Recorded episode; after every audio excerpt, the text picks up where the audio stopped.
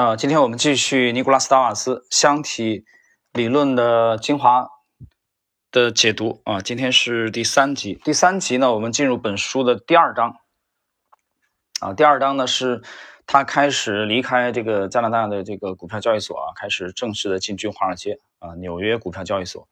在今天正式内容之前呢，呃，我先讲一下这个今天晚间啊，最迟是明天上午，呃，喜马的这个喜米团。啊，西米团的那个专享动态呢，我们会做一个比较重要的呃更新啊，是关于行情的。呃，那么我们的呃西米团的几十位成员，呃，大家要注意一下啊，从今天晚间到啊明天上午啊，要及时的去呃关注一下西米的这个更新啊，是近期的一个比较重要的更新。好了，我们看今天的具体内容。这个他来到华尔街以后呢，他找了这个经纪人啊，就是卢凯勒。找了经纪人以后呢，因为他发现跟加拿大的这个股票的风格不太一样啊。那么在加拿大的时候，他初始投资的是本金是一万一千美元，后来去买这个布里伦德公司，掏了三千美元的本金，然后呢，他有八千美元的利润啊，八千美元的利润，呃是。偶然间啊，这个去演出了啊，然后翻倍了啊，从零点一八涨到零点三六，所以赚了八千美元。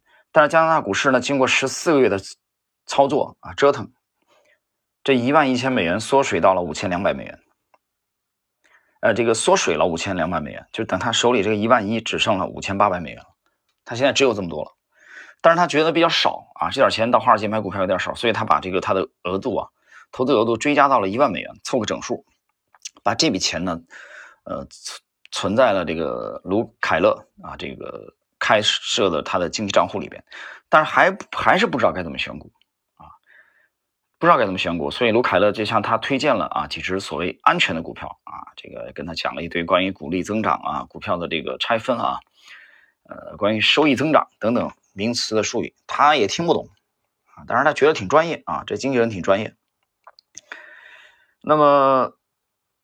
就这种情况下啊，他就开始懵懵懂懂的开始了在这个纽约股市的投资，结果呢还不错啊，赶上行情比较好，获利获利不断的获利，不断的获利呢使尼古拉斯·达瓦斯的自信心膨胀到了极点啊。这个是本书的第二章的第二十二页第一个自然段，大家看。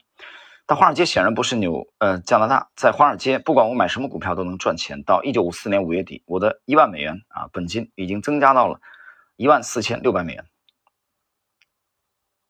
那么偶尔遇到挫折，我也不在意啊，我将他们视为通往繁荣的上升途中不可避免的轻微的回调。另外，我将所有赚钱交易的功劳归于自己，而赔钱的交易责任归于经纪人。啊，这个写的很坦率啊，其实这还真是这样的。这个推卸责任嘛，啊，赚钱的都是自己的，自己神勇无比，对吧？股神，那亏了呢，就是啊别人的啊经纪人谁给你的建议，那就是他的问题。达瓦斯写的很坦诚啊，我们继续看第二十二页第三个自然段。我继续频繁买卖，有有时我一天能给经纪人打二十次电话。如果哪一天我一次都没有交易，那我会觉得我自己在没在市场上尽到责任啊。如果我看到一只新股票，我就想买进，此时我对新股票的渴望就像孩子渴望得到新玩具一样。他讲了，他这个阶段就是频繁的交易啊，不停的交易。那么他还讲了一下这个，根据纽交所的这个规则啊，他做了十笔交易，这十笔交易当中呢，这个佣金是多少呢？两百三十六点六五美元啊。关于这个卢凯勒啊，但他的净收益呢？他的净收益是多少呢？他从这些交易当中，这十笔交易当中，他的净收益是一点八九美元，听懂了吧？就他自己就没赚钱啊，赚了不到两美元，但他经纪人。的佣金拿了两百三十六点六五美元，啊，完全是这个主客颠倒了，他完全是在过把瘾啊，在在纯粹在爽高频。但是这种情况下呢，他还有很多股市的术语他不懂不了解，所以他继续看《纽约时报》上面的财经专栏啊，然后又研究啊，又又他发现了一些新名词儿啊，比如说每股收益啊是代表什么？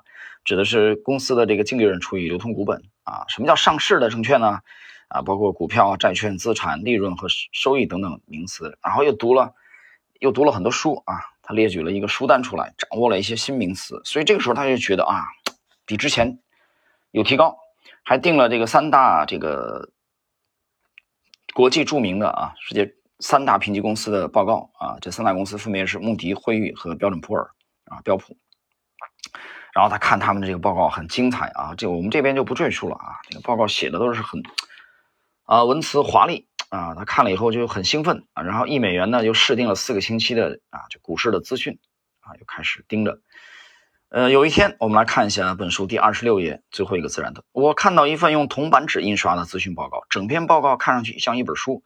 在这个报告中，这家公司颇为自得地宣称，一年只发布五六次资讯信息，同时详细分析了一只名为埃默森唱片公司的股票啊。这个报告里面深入分析了埃默森唱片公司的股本、销售额。啊，这个税前利润、税后净利、每股收益和相对市盈率啊等指标，经过比较，他认为这家公司的投资评级应该优于唱片行业的巨头啊 RCA 唱片公司。看了这么精彩的推荐报告啊，然后呢，他也注意到了埃默森这个公司的股价啊，当时只有十二美元。那看了一个报告以后，他经过推理分析，认为埃默森的真正的价值应该是。不低于三十美元到三十五美元，被大大低估了。所以在这个报告影响之下，尼古拉斯·达瓦斯就买入了埃默森公司的股票。他用十二又二分之一美元的这个等于十二点五美元的价格买入。啊，他说那本印刷精美的小册子上宣称肯定值三十五美元，我觉得这是低估的。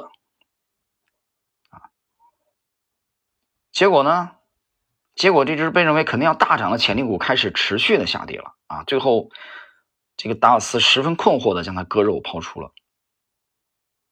在这个事儿过了过去之后啊，达尔斯在反省，反省结果是什么呢？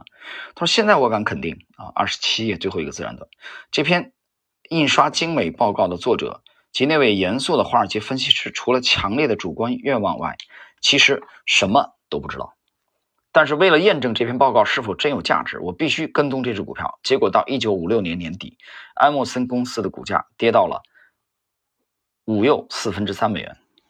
啊，它是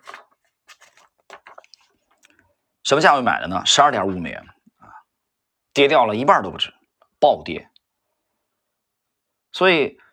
大约在这个时候，我第一次听到一句在华尔街流传了几十年的格言啊，说赚钱的人是不会破产的。我被这句话深深的触动，啊，他又变了，啊，又开始，呃，这个五五年二月初，美国凯撒铝业当时市场龙头股，他按照经纪人的建议，用六十三又八分之三美元买了一百股，随后直线上涨，涨到七十五美元的时候就抛出了，他赚了七千四百五十三点二九美元。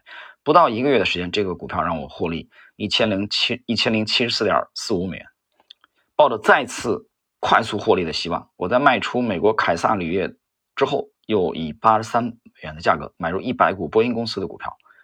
啊，刚买进就开始下跌，四天以后我又抛出了，抛出价位是七十九八分七美元。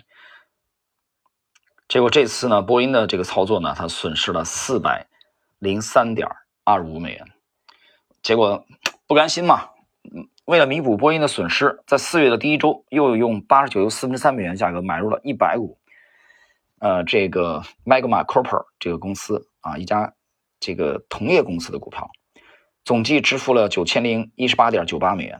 刚买进又开始下跌，两周以后我又用八十又二分之一啊割肉了，全部抛出，结果这次损失了一千零一千零一十六点八零美元。所以这么折腾，三月份第一周抛出美国凯撒铝业，啊，我抛出的凯撒铝业现在已经涨到八十二美元了。一家咨询公司正在推荐这个凯撒铝业，于是我又用八十二美元买回来一百股。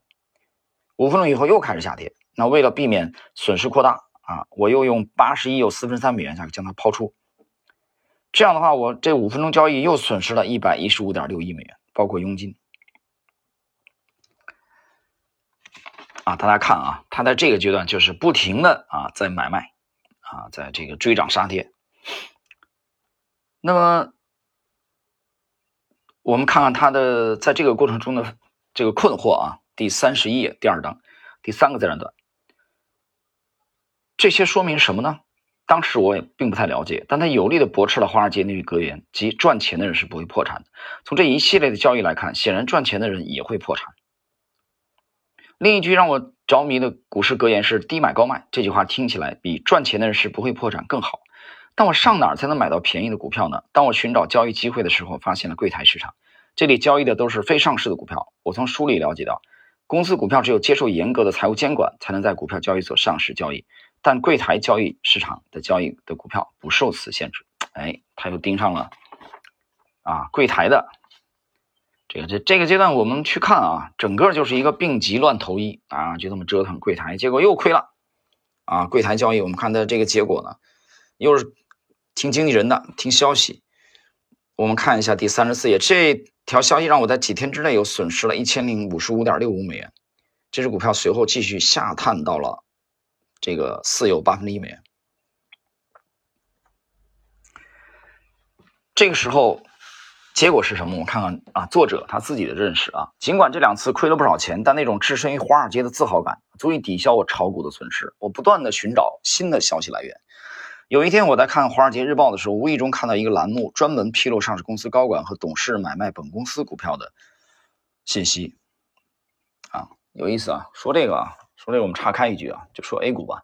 其实还是很多人迷信这个啊，就是高管的这个买卖的信息。我们这个 F 十里也有啊，对吧？你包括大宗啊，很多人还迷信大宗交易。不止一次的，有不止一位听友来问我啊，关于大宗交易啊，我就讲，我说你想多了啊，我们没有把这种东西作为啊它的很重要的、很重要的一个研究方向啊。换言之，你这种东西研究也行，你不研究也行。我还没有看到。至少公开的报道说，通过研究大宗交易，啊，成功的人。所以你看看这个达瓦斯在几十年前啊，六十几年前所干的这个事儿，哎，他迷上了高管和董事买卖本公司，他觉得找到了法宝。他说：“从这里我就能了解那些真正的内部人在做什么。我所要做就是跟着他们啊，如果他们买我就买，他们卖我就卖。结果试用这种方法并不奏效啊，因为有时间差。”但是经历了这些事儿以后呢，本章的第三十五页啊，看一看达瓦斯的反省啊。这个人毕竟是很聪明啊，他又不傻，他傻的话他不可能六年多以后，这个终于顿悟了啊。现在我们前面介绍的都是他这种碰壁啊，他一次一次尝试走的这种不适合自己的，不适合自己的就是邪路，就这么简单，对吧？别人能走得好，你走的不好，说明他不适合你。那经历这一系列事件之后，达瓦斯的反省是什么呢？我们来看，这是本章的重点内容。我逐渐摸索出一些经验，这就好比婴儿反复听到同一个词就开始学习这个词一样。我也开始通过我的操作经历，慢慢总结出一些可以采用的原则。什么原则呢？我们看有以下六点：第一，不能盲目听从咨询机构的建议炒股，因为无论是加拿大的咨询机构还是华尔街的咨询机构，他们都会犯错。第二，应谨慎看待经纪人提出的炒股建议，因为他们也会出错。呃，我们把第一点再讲一下。这个达瓦斯讲第一点的时候，就不能盲目听信咨询机构的建议炒股啊。他讲说他们也会出错啊，也会出错。我觉得这个还是比较怎么说呢？这词儿还比较正能量啊，说就是可能水平的问题吧。啊，或者说他会犯错误，这个能都能理解。但是有时候你想一想啊，这些咨询机构，呃，出问题都是水平的问题吗？有时候也未必。啊，两个词儿啊，一个是蠢，另外一个是坏。啊，蠢我们不用多说了啊，不用多说了。啊，之前讲过，嗯，坏也不能多说，讲一句吧。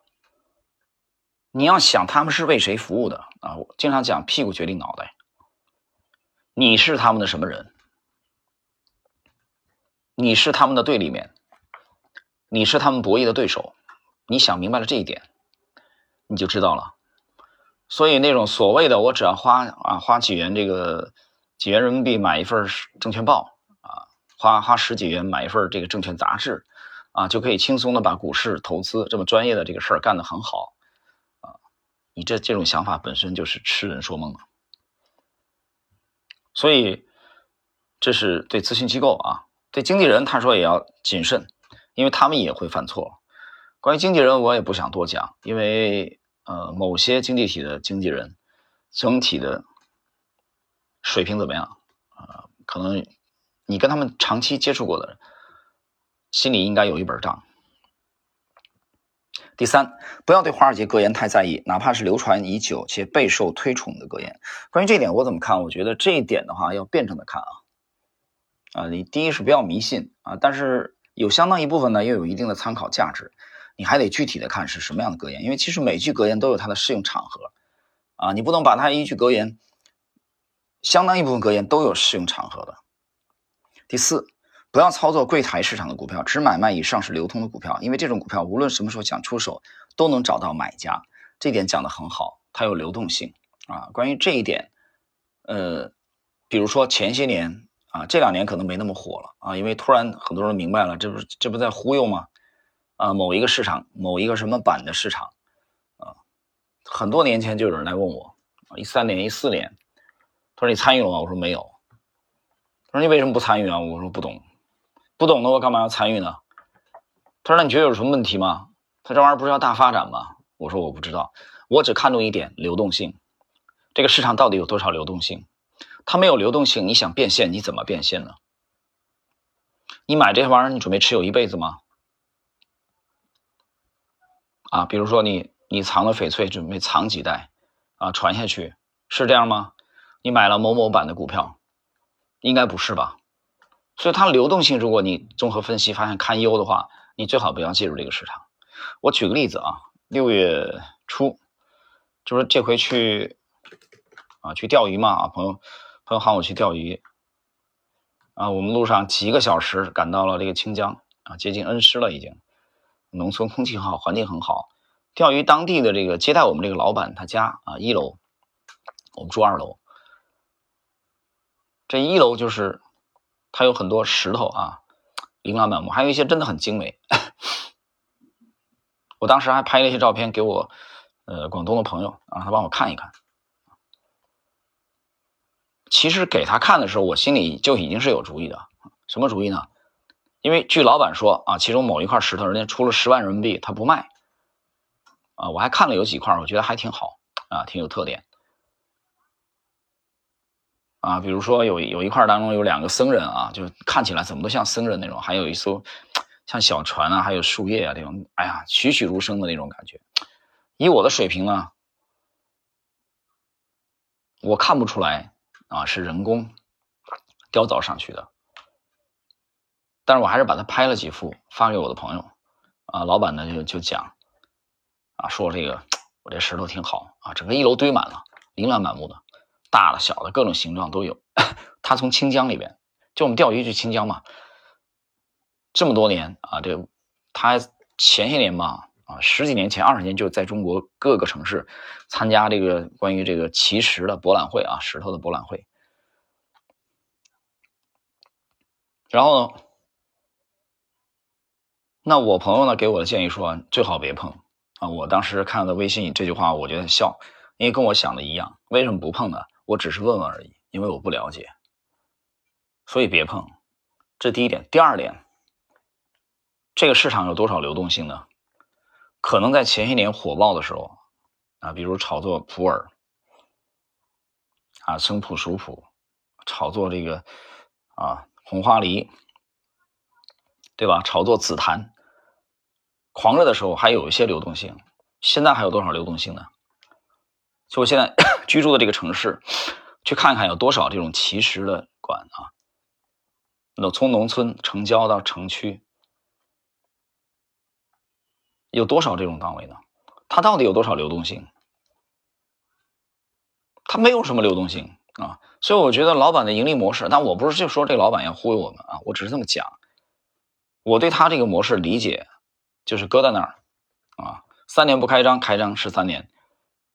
遇到一个冤大头，逮着了，宰一把，啊，傻乎乎的不懂的，可能价值七七八十块钱的石头，啊，这哥们花了几千人民币买回去了，还当成宝贝供在那儿。我认为他盈利模式就是这种，所以没什么流动性 好，我们继续啊。所以他讲柜台市场这种啊，大家后以后也要警惕这种。第五，不管听起来多么有依据，都不要去听信谣言。关于谣言不用讲了啊，传闻谣言我们历来是远离的。第六，与赌博的方式相比，基本面分析更适合于我，因此我应该学习这种方法。大家注意啊，这是。进入到本书第二章的时候，作者的认识啊，他认为比与碰运气相比，基本分析更适合我，所以他就坚持总结了六条啊。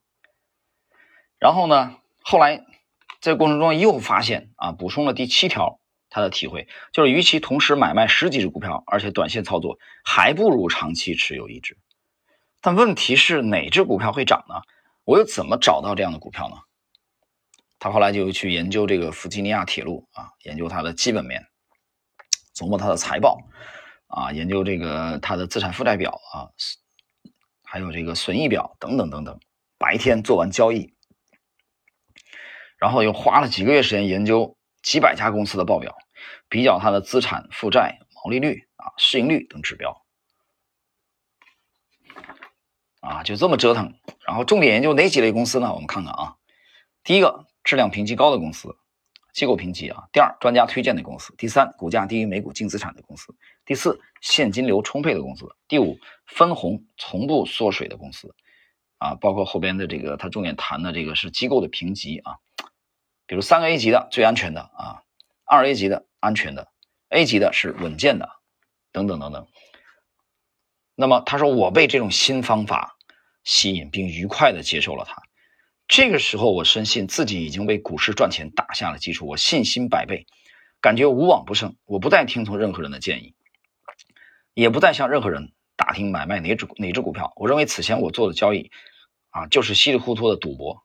要想成功，我要做的就是建立起自己比较的这个表格，那么花大量时间，严肃认真的完成这个基本分析的工作。所以，整个第二章我们看他。举起了基本分析的大旗，啊，最终归结到了去研究财务报表啊，基本分析，然后呢，看重机构的评级。其实关于机构评级这个事儿呢，我岔开说一句啊，我们结束今天这一集的解读。我这么跟你讲吧，在零八年次贷危机的时候，啊，约翰鲍尔森，呃，派莱格里尼他的助手啊，包括大空头的。呃，这个德意志银行的啊，李普曼啊，这些顶尖投资高手，他们先后发现了次贷的漏洞啊，美国两房的这个债券，房利美、房乐美，他们打包的啊，这个债券有问题的时候，他们的债券的评级级别是非常之高的。给这些债券评级的是什么机构呢？我就不用讲了吧，那是全球最著名的。最权威的，但是后来恰恰就是这种级别最高的这些债券出现了问题。那么，约翰鲍尔森也就是因为对这些评级非常高的债券做空啊，用 CDS 的 CDS 的这个方式啊，信贷违约掉期、杠杆操作而大赚特赚。后来干脆连这个乔治索罗斯都加入了这个行列。啊，他甚至还约鲍尔森吃饭。那索罗斯当时的啊，就全球的这种名声，鲍尔森在在华尔街而言就是一个屌丝基金经理，谁知道他？所以我想讲的这个意思是什么？不要迷信所谓的是评级，至少不能太迷信这些东西。好了，那么时间关系呢，我们今天对呃尼古拉斯达尔斯箱体精华啊。的第一步，他的回忆录啊的第二章的内容啊，他开始懵懵懂懂啊，几次频繁的交易啊，开始反省，现在摸索到了啊，迷信上了基本分析和机构的评级。好，我们下一集啊将继续本书第三章的内容。